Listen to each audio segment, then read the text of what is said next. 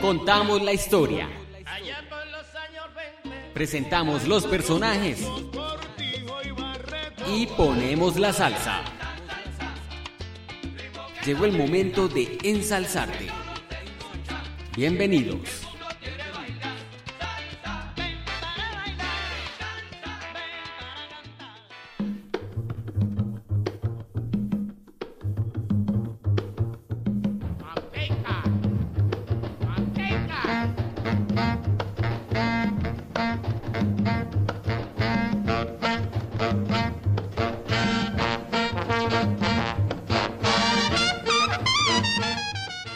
Bienvenidos a este primer episodio de Ensalzarte.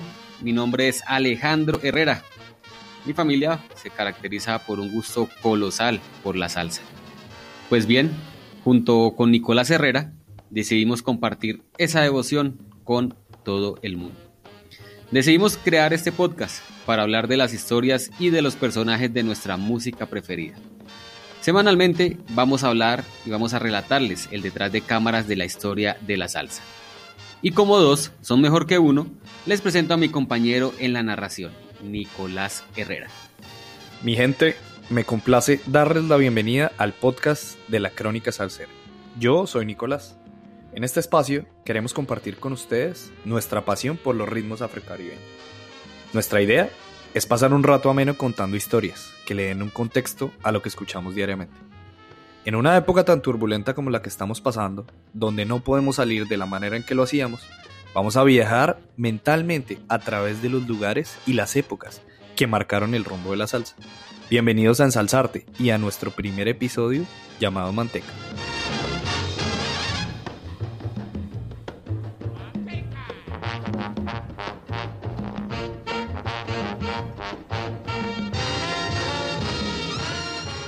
Nuestra historia se remonta a un periodo donde no se conocía ningún género musical con el nombre de salsa.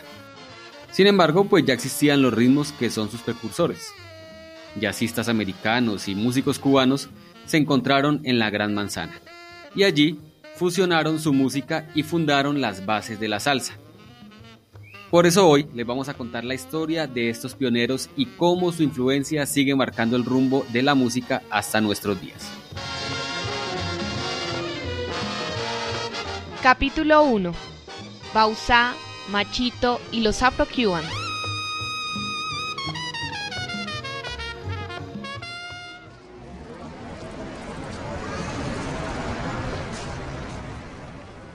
Este episodio se sitúa en la primera mitad del siglo XX, entre Cuba, Puerto Rico y los Estados Unidos.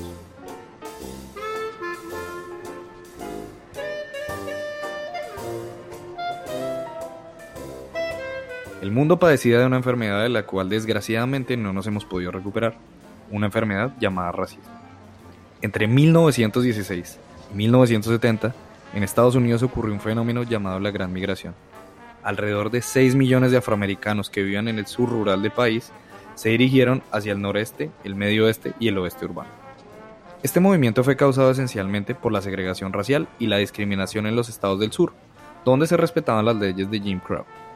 Estas eran unas disposiciones absurdas que permitían la segregación entre personas blancas y negras en lugares públicos, desde escuelas y transporte hasta los restaurantes y las fuentes de agua potable. En busca de mejores oportunidades, familias afroamericanas migraron hacia el norte del país. Uno de los lugares que tuvo un mayor influjo de migrantes afroamericanos fue Nueva York, especialmente el barrio de Harlem. Esto conllevó una época llamada el Renacimiento de Harlem. Fue una explosión artística de la cultura afroamericana que se dio en el barrio durante los años 20. De allí salieron grandes exponentes del jazz como el señor Duke Ellington y el maestro Louis Samson.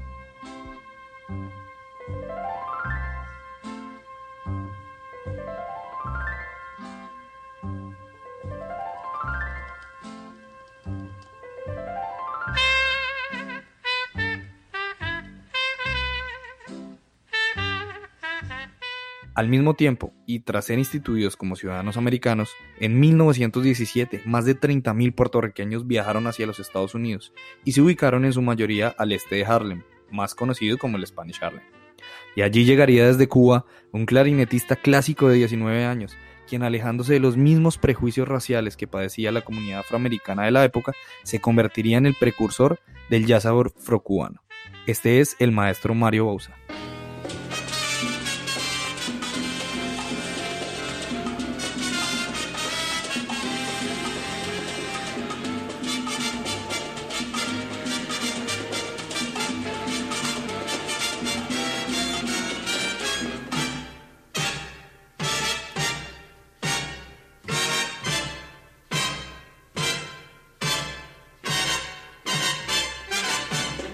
Era el año de 1926 y Mario Bauzá, quien era un joven clarinetista, llega a Nueva York desde Cuba para grabar con la charanga de Antonio María Romeo, un pianista que lideraba su propia orquesta especializada en charanga en la capital del mundo.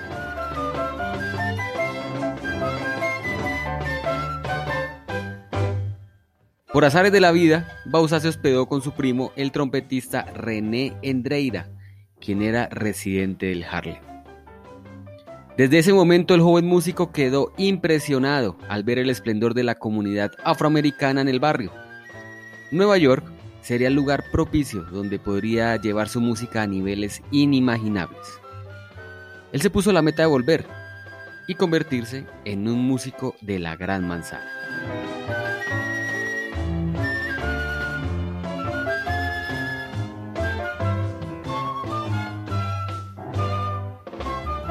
La oportunidad de vivir en Nueva York se le dio años más tarde. Antonio Machín, quien era famoso en esa época por ser el vocalista del clásico El Manicero, necesitaba un trompetista para una grabación. Aunque Bauzá era clarinetista, él se ofreció para tocar la trompeta y en dos semanas desarrolló la técnica para poder tocar con el conjunto.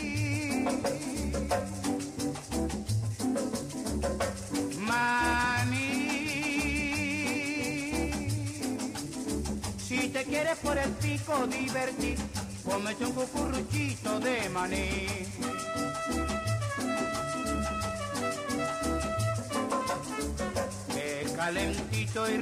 en poco tiempo Bausa se dio a conocer en la escena neoyorquina y fue contratado como trompetista y director musical de la orquesta de Chick Webb.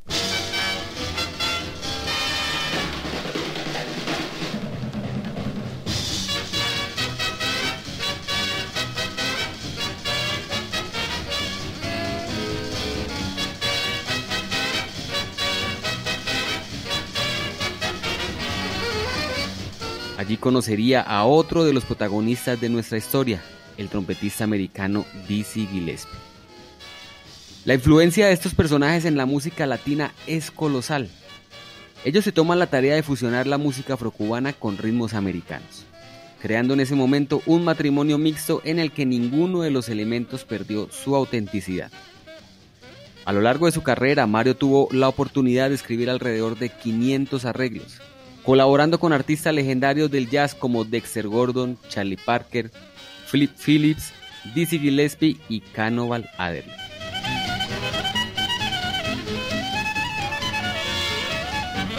Bauzá no solamente tenía tiempo para la música, también tuvo tiempo para el amor. Lo que él no sabía era que al casarse con Estela Gutiérrez, se convertiría en el cuñado de otro de los pioneros de la música afrocubana, ya que hablamos de Francisco Raúl Gutiérrez Grillo, mejor conocido en el ambiente musical cubano como Machito.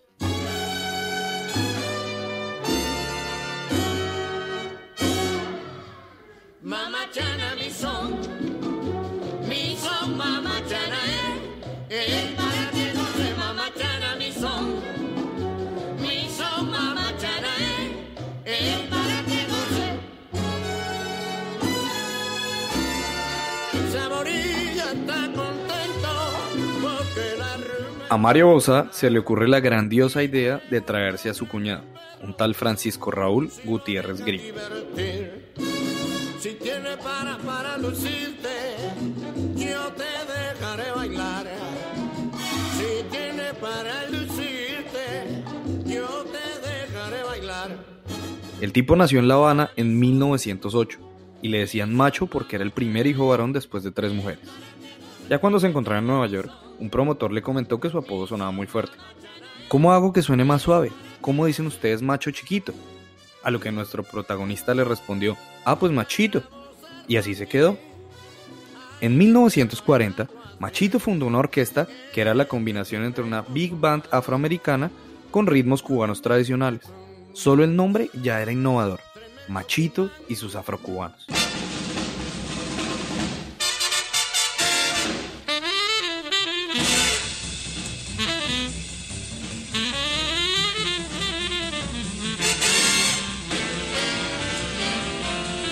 Según Mario Bausa, muchas personas objetaron eso de afro en el nombre.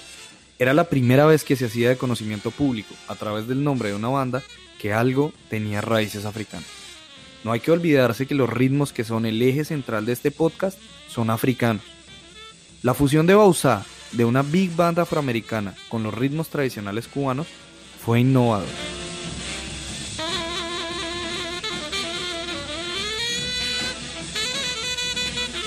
Sus composiciones le hablaban a una nueva generación de latinos que se habían establecido en el Spanish Harlem.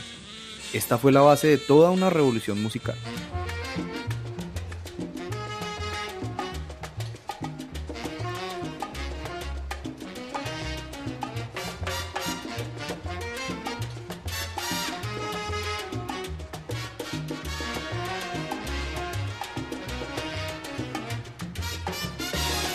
Y sus afrocubanos fueron los primeros en muchas cosas. Ellos fueron la primera banda en explorar los arreglos del jazz con ritmos afrocubanos. En palabras de Mausá, lo que tocaban era como un pastel de limón y merengue, porque tenían jazz por encima y ritmos afrocubanos en el fondo.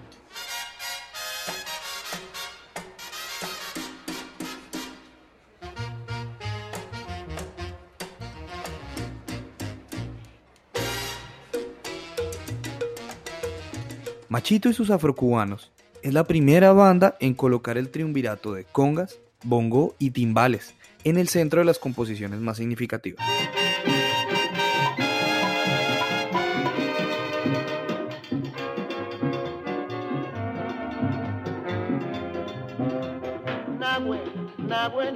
Nahue, de la producción Machito and His Afro-Cubans de 1941, es el primer ejemplo grabado de los tres instrumentos de percusión tocando en una sección rítmica.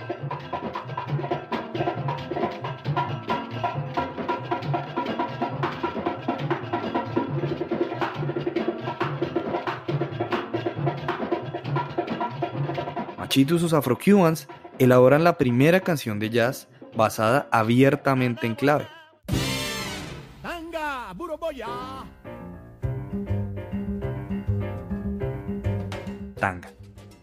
La grabaron en el álbum Babacú de 1942. Esta fue la primera descarga o Cuban Jam Session. Cada vez que la tocaban podía durar unos 15 minutos, cuando lo usual era tener temas de menos de 4. Y por último, pero no menos importante, fueron la primera banda multirracial de los Estados Unidos.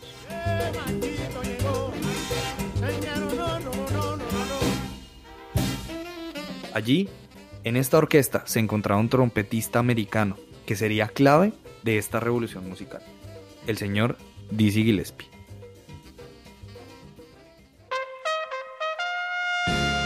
Capítulo 2. Manteca.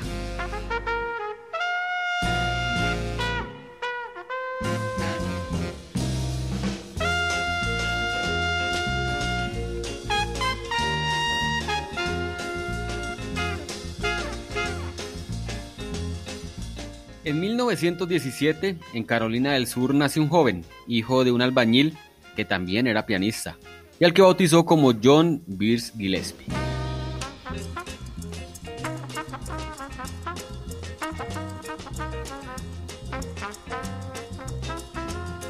Al poco tiempo de entrar en la escena del jazz, estrena la orquesta de Teddy Hill, quien lo bautizó como Dizzy, por su carácter alocado y sus travesuras extravagantes apodo que lo acompañaría toda la vida y con el cual se le conoció dentro de la historia del jazz. Su forma de ser también le trajo inconvenientes.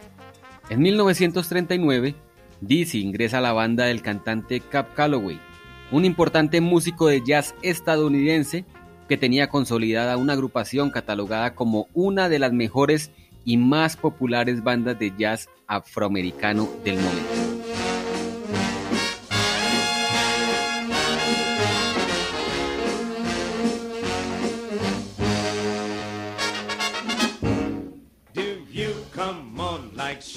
George and me.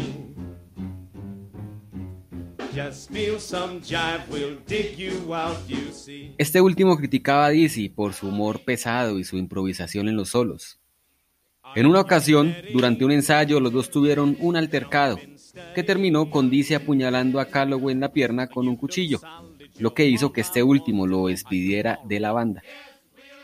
Sin embargo, Dizzy era un prodigioso del jazz. Fue tal su influencia en este género que es considerado el padre del bebop.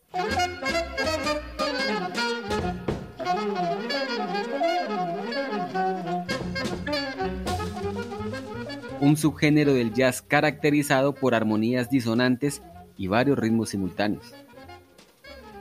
Dizzy tenía dos rasgos físicos característicos.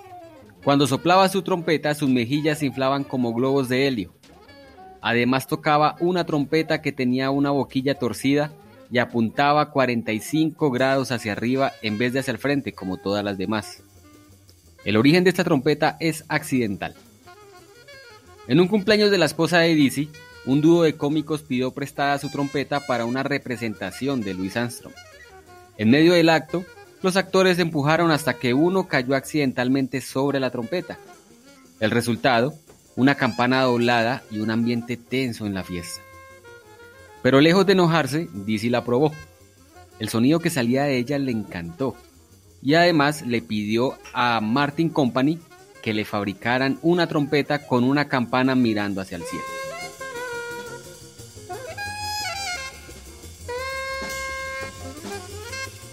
Pero fue en 1937 cuando Mario Bausá lo llevó al Spanish Harlem a escuchar música latina. Él mismo escribe en su autobiografía que siempre tuvo ese algo latino.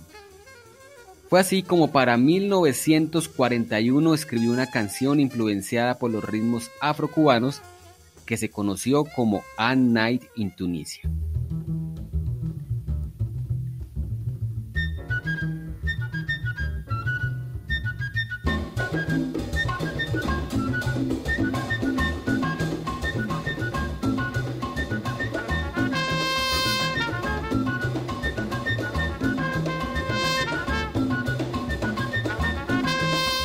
Mario Bauzá no solamente lo introdujo a la música latina, también le presenta a un músico cubano que le daría ese toque final en su búsqueda por nuevas melodías.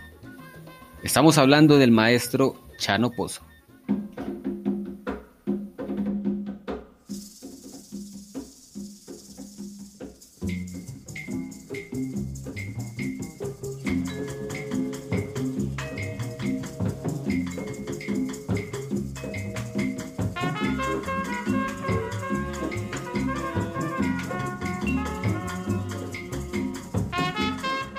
Un momento donde Dizzy Gillespie ya era famoso, sentía que necesitaba animar su sección rítmica. Él comentaba que el ritmo del jazz ya le parecía aburrido. Era el mismo como base para la percusión. Entonces Dizzy le comentaba a Usa, necesito encontrar a alguien que me toque uno de esos tom-toms, como le llamaba a las congas, para un concierto en el Carnegie Hall. Ahí Bausa le presenta a Chano Pozo. Chano es una figura que se puede denominar trágica pero legendaria. Luciano Pozo nació en 1915, en una de las zonas más complicadas de La Habana. En ese ambiente creció, se vio envuelto en actividades criminales y hasta lo enviaron a un reformatorio a los 13 años. Su familia vivía en el África Solar, un barrio de antiguos esclavos que era tan peligroso que la policía temía entrar. Allí se comenzó a interesar por la percusión,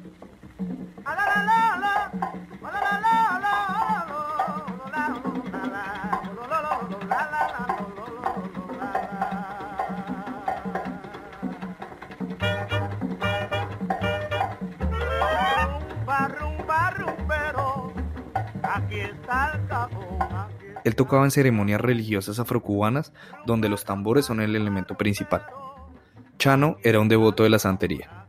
Esta es una religión afrocaribeña derivada de las creencias tradicionales del pueblo yoruba de Nigeria.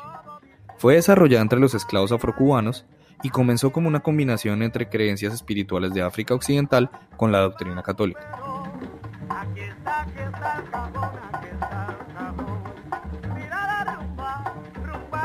Las deidades yoruba se identificaron con los santos católicos para engañar a los dueños de los esclavos, ya que los colonialistas españoles habían prohibido la práctica de las religiones africanas. Por ejemplo, Chano le prometió lealtad a Santa Bárbara la católica. Ella es identificada ampliamente con Shango, el dios yoruba del fuego y del trueno.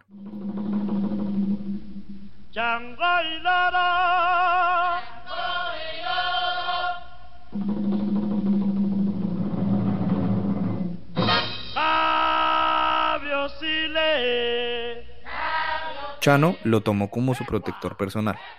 Él a menudo llevaba una bufanda roja que significaba su lealtad a esta deidad.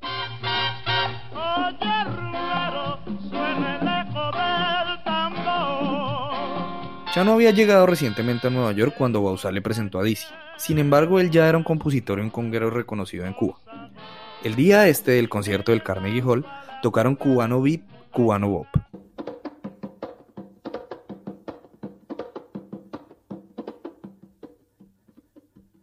Un tema donde la percusión afrocubana introduce y se vuelve la base de una big band tradicional.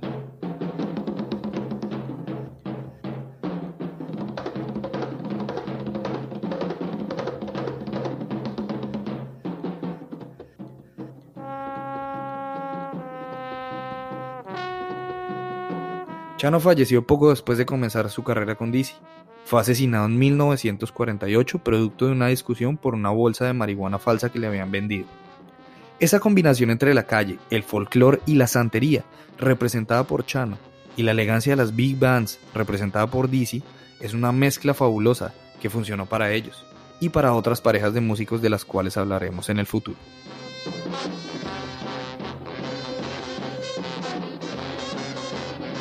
El punto de inflexión en esta relación fue una composición de Chano con arreglos de Dizzy, Manteca.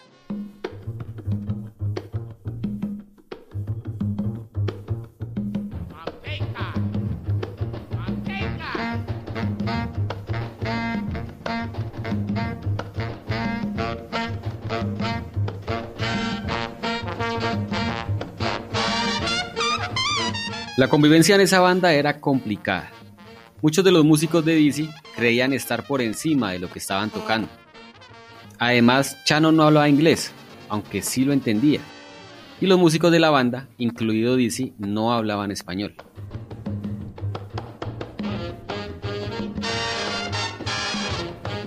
Aún así la música fue el puente entre las culturas. Se comunicaban a través de los sonidos. Pero ¿quién mejor que Dizzy para contarnos cómo surgió Manteca? So Chano said the bass player says, bass player, first, power, boom, boom, boom, boom, boom, boom, boom. Boom, boom, boom, boom, And he said, saxo, saxophone, boom, bing, boom, bing, boom, bing, me, boom, bing, boom, bing. right, as he, as he talked, I don't know, and that, uh, trombone, you understand that? Uh, trombone.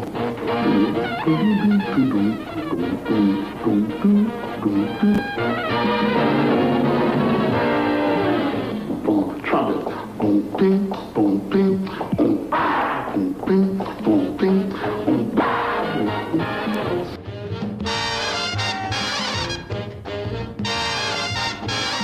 Ya con estos sonidos en el papel, Dizzy le comenta a Chano que necesitaban algo más. Necesitaban armonía. La melodía no estaba completa, había mucho ritmo, pero nada más. Dizzy entonces se las ingenia y escribe un puente. En música, el puente o interludio es la parte de una canción que se sitúa en la mitad de un tema o después de la segunda vez que aparece el estribillo hacia el principio de la canción. Esto se usa típicamente para pausar las primeras partes de una canción o para preparar al escucha para el clímax. Musicalmente se usa para evitar la monotonía en una canción. Según Dizzy Gillespie, si él hubiera dejado la canción como Chano Pozo hubiera querido, habría sido estrictamente afrocubana todo el camino y no habría habido un puente, una característica fundamental del jazz.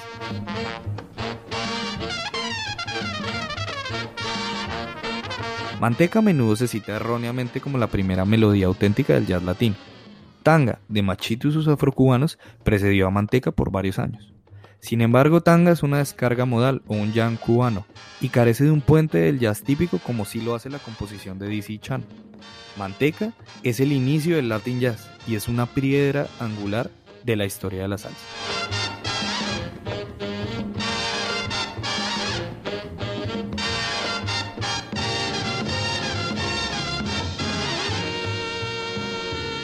Hasta aquí nuestro primer episodio de Ensalzarte.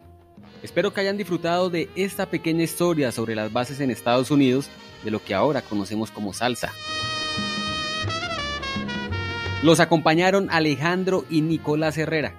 Y recuerden que este episodio y todos los episodios que estaremos subiendo semanalmente lo pueden escuchar a través de plataformas como Anchor, Spotify, TuneIn, Google Podcast, Apple Podcast y también puedes seguirnos en nuestras redes en Facebook como Ensalzarte Broadcasting y en Instagram como ensalzarte.latinbroadcast. Además, también los invitamos a visitar nuestra página ensalzartelatinbro.wixsite.com. Allí podrán encontrar más información sobre nosotros, todos los enlaces de los episodios que estaremos subiendo, playlists de los temas que acompañan nuestro podcast y blogs sobre los artistas y sus historias.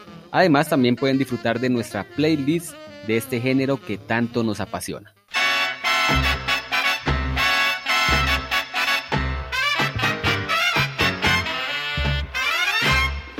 La música norteamericana se constituye tradicionalmente una amalgama de culturas. A pesar de sus diferencias culturales y de los prejuicios raciales de la época, Bausa, Machito, Chano y Dizzy forjaron una unión entre elementos africanos, latinos y anglos que pavimentó el camino para otras bandas de mambo de Nueva York y más tarde indirectamente para la salsa.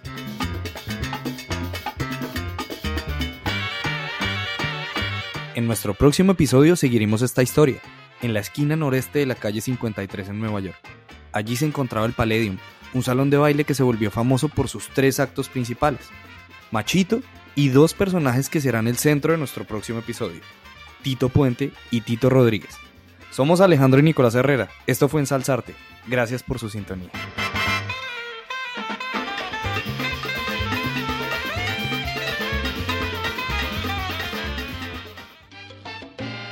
Contamos la historia.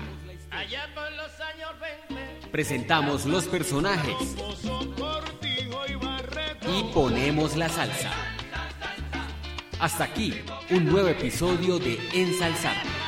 Hasta la próxima.